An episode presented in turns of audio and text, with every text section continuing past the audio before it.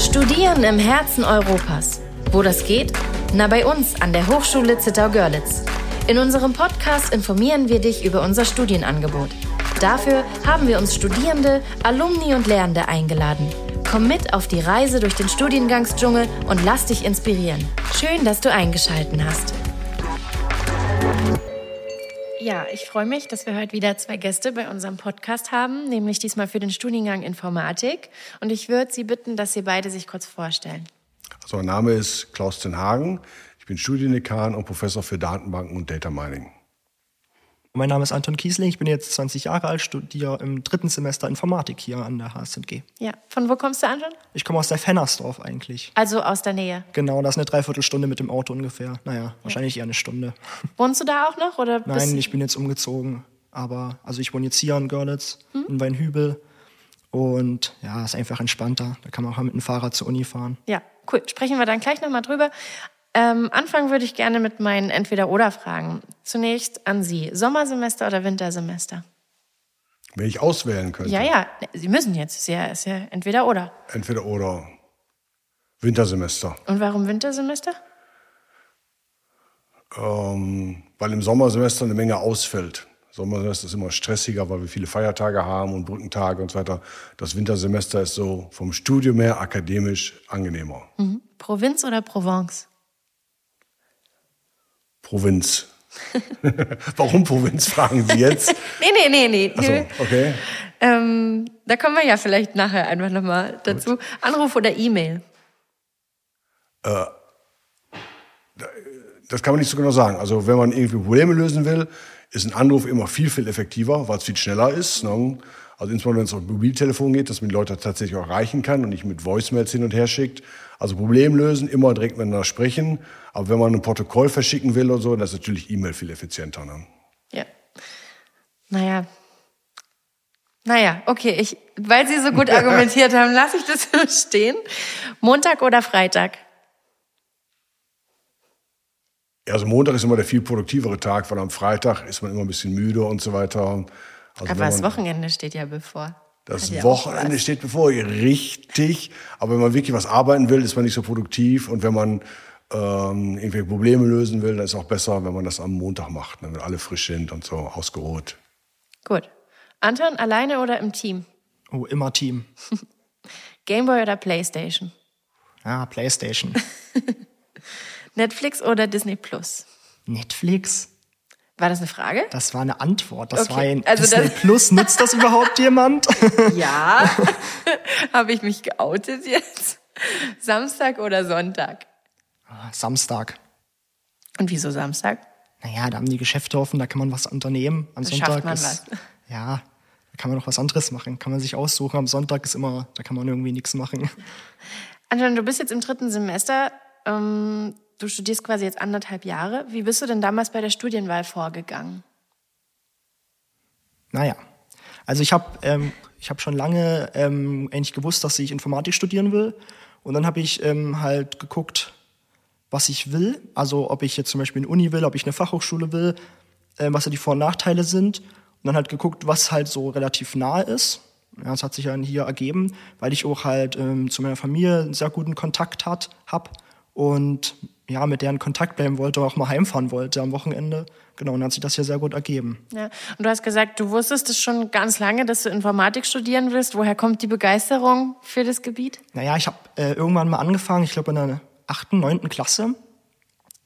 Ähm, okay, wie kommt denn jetzt die App auf mein Handy? Ja, das war auch die Zeit, äh, wo es bei uns auf dem Gymnasium keine, kein Handyverbot gab und jeder hat dann seine Apps gespielt. Wie geht denn das eigentlich?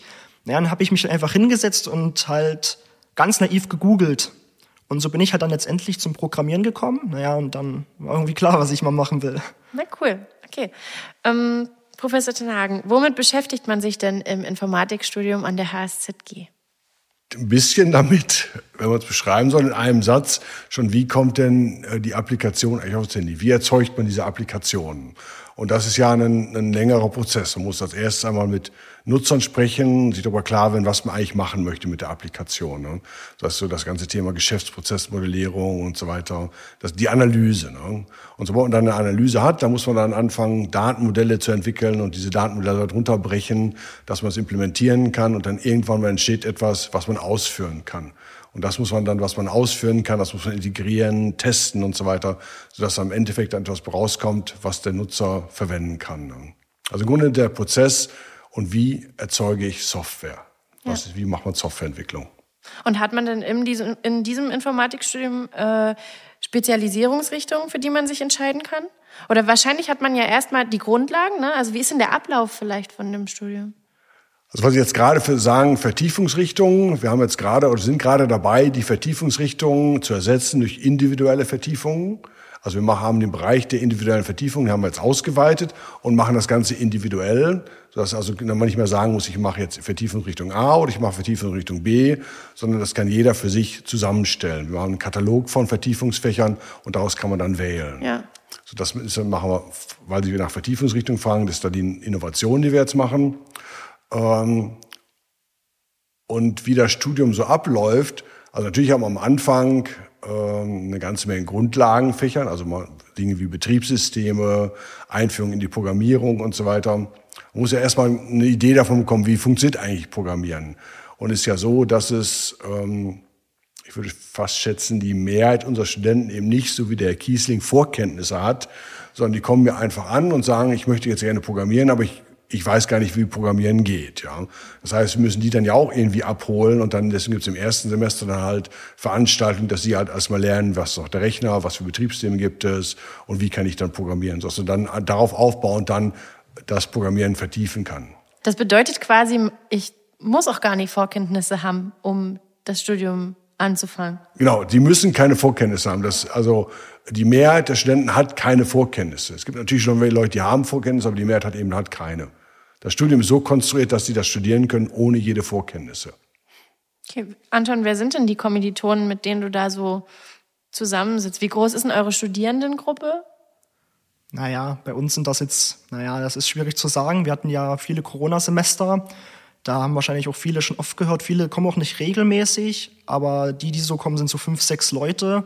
Ja, es könnte ein bisschen größer sein. Andererseits hat es natürlich auch Vorteile, wenn man so wenige ist, sind. Ja, ja ist eine sehr familiäre Atmosphäre wahrscheinlich, genau, ne? Man kennt sich. Genau. Ja, das ist ganz cool. Okay, und wer, wer sind die Leute, mit denen du da so zusammensitzt? Haben die vorher schon mal was anderes gemacht? Sind die in deinem Alter? Sind die älter oder? Äh, bei uns sind eigentlich alle in meinem Alter so, also die haben direkt nach dem Gymnasium angefangen. Mhm. Genau, und dann ist es eigentlich vom Können her ganz durchmischt. Also wir haben Leute dabei, äh, der, der hat total viel Ahnung schon von Webengineering. Der kann manchmal unserem Professor dann schon Sachen erzählen, die der noch gar nicht wusste, weil er die Vorlesung vor, vor ein paar Jahren gemacht hat oder erarbeitet hat und eben jetzt schon ähm, es neue Technologien gibt zum Beispiel. Genau, wir haben aber auch Leute dabei, die haben gar keine Ahnung sozusagen vor dem Studium gehabt. Ja. Genau, was ich noch ergänzen würde, ähm, es ist halt wichtig, dass man sich vor dem Studium bewusst macht, was Informatik bedeutet. Also ich habe auch das Gefühl, dass am Anfang sich Leute für das Studium beworben haben, die so dachten, ja, was mache ich denn jetzt? Oh, gut, ich mag Computerspiele, ich kann mit einem Computer gut umgehen. Na gut, ich äh, fange mal Informatik an. Das hat ja mit Computern zu tun. Mhm. Und man sollte halt schon wissen, okay, ähm, hier geht es um die Softwareentwicklung, ähm, wie funktioniert es in einem Unternehmen und so weiter. Genau, das haben wir ja gerade schon gesagt. Ja, du hast es gerade schon mal gesagt, dass es äh, dass ihr als Studierende quasi manchmal an den Prof rantreten könnt und dem da sagen könnt, hey, da gibt's noch was Neues. Habt ihr denn die Möglichkeit, euch dann dahingehend einzubringen und das wird dann mit in das Lehrgeschehen mit einbezogen? Auf jeden Fall. Also immer, das ist ja äh, auch das ähm, Gute an so einer, naja, kleinen Hochschule, sage ich jetzt mal, im Verhältnis zu anderen, dass man eben auch die Professoren relativ gut kennt. Und dann ist das auch ganz einfacher, dann äh, ist das nicht so der große Professor, den man äh, der über einem steht, so, sondern da kann man einfach hingehen und sagen, hey, ich habe hier noch was gefunden und so, und dann wird das auch immer mit eingebunden. Ja, cool. Ähm, Gibt es denn aktuelle Thematiken, die das Studium Informatik beeinflussen? Aktuelle Thematiken. Ja, sicherlich natürlich die ganze, die ganze Handyentwicklung, also die Software auf dem Handy, dass man immer mehr vom Handy aus macht, hat natürlich sehr viel verändert bei uns. Ne? dass also die Software auch auf einem kleinen Bildschirm laufen muss ne? und dass die Software immer so sein muss, dass es praktisch gar keine Manuals mehr gibt. Also es ist ja vielleicht schon ja, 10, 20 Jahre her, da hat man Manuals erzeugt. Ja. Manuals gibt's ja gar nicht mehr, Handbücher. Ja. Man sagt ja nicht mehr, um die Software zu benutzen, hier ist das Handbuch, ne, sondern man, man geht da dran und erwartet, dass die Software praktisch unmittelbar verständlich ist. Und dass die Menüs so sind, dass man fast das verstehen kann, dass wenn ich Fragen habe, dass ich die Fragen direkt dann äh, Interaktion mit der Software klären kann. Ne. Also das hat eine viel, viel größere Bedeutung auf die Nutzeroberfläche und die, das einfache Verständnis der Nutzeroberfläche gelegt, als das vielleicht vor Jahren der Fall war. Ne. Anton, gibt es bei dir eine bestimmte Richtung, die dich irgendwie ganz besonders interessiert? Also was du vielleicht vorher schon wusstest oder jetzt im dritten Semester schon im Laufe des Studiums mitbekommen hast? Naja, also wie gesagt, ich habe ja vorher schon programmiert, dementsprechend die ganzen ähm, Anwendungsmodule, nenne ich es jetzt einfach mal, wo man wirklich programmieren darf, liegen mir dann natürlich dementsprechend und machen mir auch sehr viel Spaß. Aber was ich nicht gedacht hätte vorher, äh, mir macht auch sehr viel Spaß dieses ganze theoretische Zeug. Also ähm, man hat, glaube ich, in jedem Semester äh, mindestens ein theoretisches Modul, was dann auch manchmal ganz schön trocken sein kann. Aber wenn man sich mal etwas Gedanken darüber macht und das nicht direkt von vornherein abtut, sondern sich wirklich damit beschäftigt, dann kann das wahnsinnig viel Spaß machen. Das hätte ich echt nicht gedacht. Wenn man dafür offen ist. Was war das zum Beispiel? Also, was kann man sich darunter vorstellen? Naja, also äh, man fängt halt ähm, zum Beispiel an mit so Sprachen äh, und Grammatiken und wie beschreibe ich die Sprachen. Also äh, dann geht das so weiter, dann hat man äh, dann Automaten, mit denen ich Wörter überprüfen kann und so weiter. Ja, das würde jetzt vielleicht ein bisschen zu tief führen, ich mache das mal ganz oberflächlich. Ähm, jetzt in dem Semester haben wir halt so Algorithmen, dann geht es halt um Effizienz, also wie schaffe ich das, dass mein Programm eben ja, schnell ist. Na, das ist nicht ganz richtig, aber jetzt ganz einfach und oberflächlich zusammengefasst. Ja, naja klar, die Theorie gehört halt dazu, um dann praktisch tätig zu werden. Und dazu hat man halt unter anderem die Möglichkeit im sechsten Semester, im Praktikumssemester. Ähm, wo könnte man denn da beispielsweise hingehen und sein Praktikum machen? Also auf das Praktikum komme ich gleich. Man kann auch was anderes machen. Und das, das andere ist, dass man kann das Studium dual machen. So, und viele Studenten äh, haben halt eine Firma in der Region. Es gibt sehr viele IT-Firmen in der Region. Und dann arbeiten die eine Zeit lang bei dieser Firma. Und das hilft also gerade, weil, weil du jetzt eine Theorie erwähnt hatten. Ähm, die Theorie ist ja hart. So für die allermeisten ist das, für das nicht so toll. Die meisten denken, oh mein Gott, ich muss so viel Theorie lernen. Aber die Theorie braucht man halt einfach. wenn man dann einen Praxispartner hat, dann sieht man halt, dass das Ganze, was man lernt, doch irgendwie eine Bedeutung hat, dass auch eine Anwendung hat. Und das macht es dann leichter, die, die Theorie zu lernen. Also deswegen kann ich duales Studium und sagen wir mit einer Firma halt nur sehr empfehlen. Und jetzt zum Praktikum zu kommen. Das Praktikum äh, ist dann mit der Abschlussarbeit im letzten Semester. So, das gibt dann zusammen, im Grunde genommen, das Praktikum sind drei Monate, die, die äh, Abschlussarbeit ist auch drei Monate, das gibt zusammen dann sechs Monate. Und idealerweise läuft das so ab, dass man halt irgendeinen Praxispartner sucht, eine Firma sucht, macht dann dort sein Praktikum. Im Laufe des Praktikums kristallisiert sich dann eine Bachelorarbeit heraus und dann macht man dann über das Thema dann seine Bachelorarbeit. Das ist im Grunde genommen eine sechs Monate Arbeit ist, sodass man auch was Sinnvolles tun kann. Denn die Bachelorarbeit sind ja eigentlich nur, nur zwei Monate mit Suchzeit und so weiter. Und in zwei Monaten kann man halt relativ wenig machen. Wenn man halt das, das Praktikum und Bachelor miteinander verbindet, dann entsteht meistens etwas sehr Sinnvolles, ein guter Abschluss des Bachelorstudiums. Na, und man kann vielleicht auch direkt äh, sinn, sinnvolle oder wichtige Kontakte für später danach knüpfen. Ne? Also gerade wenn das so zum Ende hin des Studiums gelagert ist, kann ich mir vorstellen, man weiß eigentlich genau, in welche Richtung man gehen möchte. Und da ist die tiefere Beschäftigung mit dem Thema dann im Rahmen der Bachelorarbeit auch wirklich ja, und natürlich auch dann der Übergang äh, in die Praxis oder dass mich dann im Rahmen des, des, des Praktikums der Bachelor dann klar wird, so möchte ich jetzt in die Praxis gehen oder vielleicht später Bachelor, äh, Master studieren oder möchte ich direkt mal Master machen. Das ist ja auch eine Entscheidung, die dann in dem Zeitpunkt ansteht. Ne? Mhm. Das KIA-Studium haben Sie gerade schon mal angesprochen. Ähm, wie komme ich zu diesem KIA-Studium? Was ist da anders als bei dem, ich sag mal, dem normalen Studienmodell im Bachelor? Also äh, man der normale Student bewirbt sich bei der Hochschule, immatrikuliert sich und dann fängt das Studium dann irgendwann äh, Anfang Oktober an. So, wenn man jetzt äh, KIA oder duales Studium machen möchte, dann äh, bewirbt man sich, nachdem man sein, seine Schule abgeschlossen hat, sein Abitur hat, bewirbt man sich bei verschiedenen Firmen, spricht mit den Firmen und unterschreibt dann mit den Firmen einen Vertrag, sodass man also dann eine Zeit lang äh, während des Studiums parallel bei der Firma arbeitet und dann gleichzeitig auch noch studiert. Ja. So, der, der Nachteil ist, äh, man hat ein bisschen weniger Zeit. Der Vorteil ist, äh, man bekommt Geld, was auch immer schön ist. Und natürlich ganz wichtig, auch man hat praktisch immer einen Praxiskontakt. Ne? Mhm. Sodass man also dann die, die Studiensemester, wo das Ganze doch ein bisschen trocken wird und man vielleicht sagt, brauche ich das Ganze denn jetzt wirklich? Und muss das denn alles sein, dass man dann sagt, ja, doch, doch, wir brauchen das. Das ist tatsächlich so, wie wir das auch machen in der Realität. Ne? Ja, und halt so, wie wir es gerade beim Praktikum schon hatten. Ne? Also wenn man...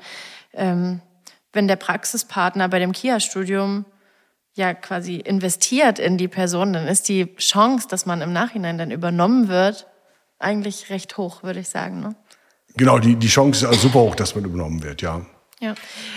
Es gibt ja so Informatiker-Vorurteile, Anton. Ja. ähm, wie, also kannst du uns vielleicht einfach ein bisschen aus deinem, aus deinem Studentenleben erzählen?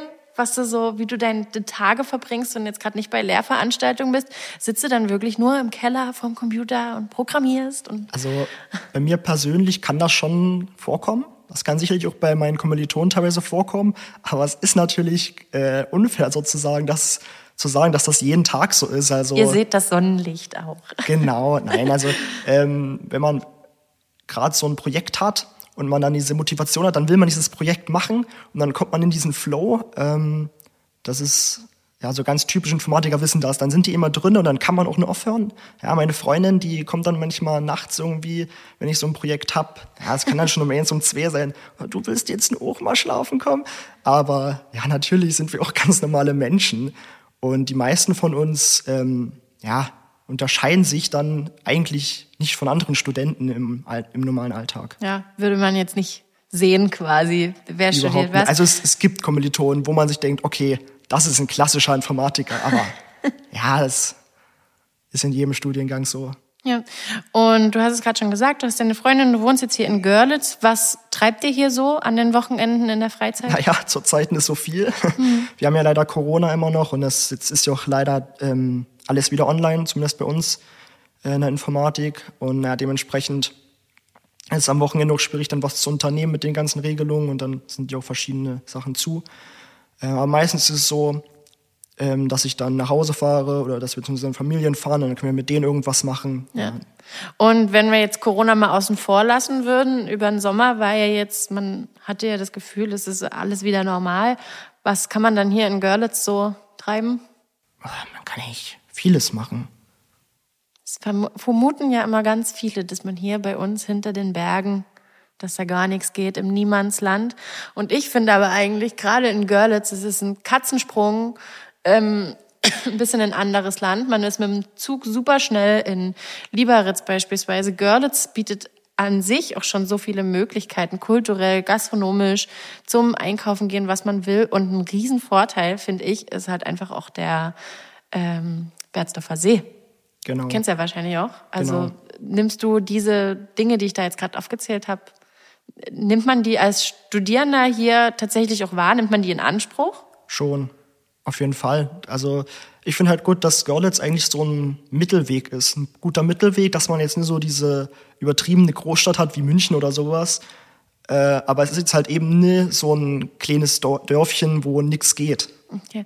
Und du studierst es nicht als Kia-Variante, sondern. Doch, tatsächlich Ach so, du bist auch ein Kia-Student. Genau. Aha, na dann hast du ja auch den großen Vorteil, dass du, dass, dass du quasi Geld verdienst nebenbei. Genau. Meine nächste Frage wäre nämlich noch, wie sich hier in Görlitz wohnt, weil du hast ja gesagt, es ist jetzt einfach bequemer, nicht jeden Tag von Seifendersdorf hierher zu fahren.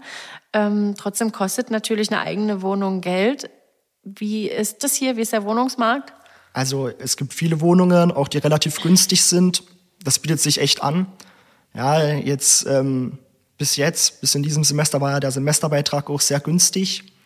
Ähm, aus meiner Sicht wird jetzt das äh, Semesterticket leider eingeführt. Natürlich ist das für viele ein Vorteil.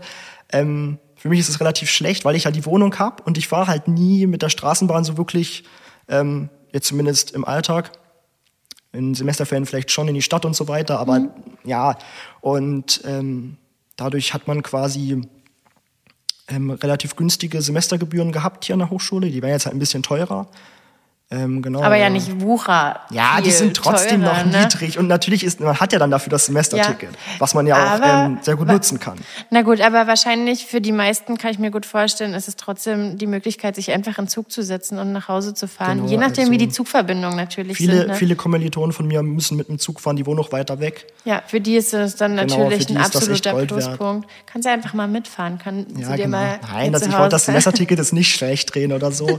ähm, genau, dennoch, ähm, insgesamt sind unsere, sind die Gebühren ja hier pro Semester sehr günstig, immer noch auch im Vergleich.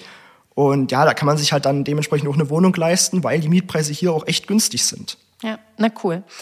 Professor Tenhagen, ich habe gesehen, dass äh, wenn man die Fach, wenn man nicht mit dem Abitur, sondern mit der Fachhochschulreife kommt, dann erwartet einen noch mal so ein Zulassungstest. Was genau steckt denn da dahinter hinter diesem Test? Also was passiert da? Also man, der Zulassungstest, wenn man die Fachhochschulreife hat, also sie müsste dann die Oberschulreife sein oder Moment, ich gucke hier in meine Flyer also ich- noch mal also- rein, aus dem ich das habe. Ah, oder Zulassungstest.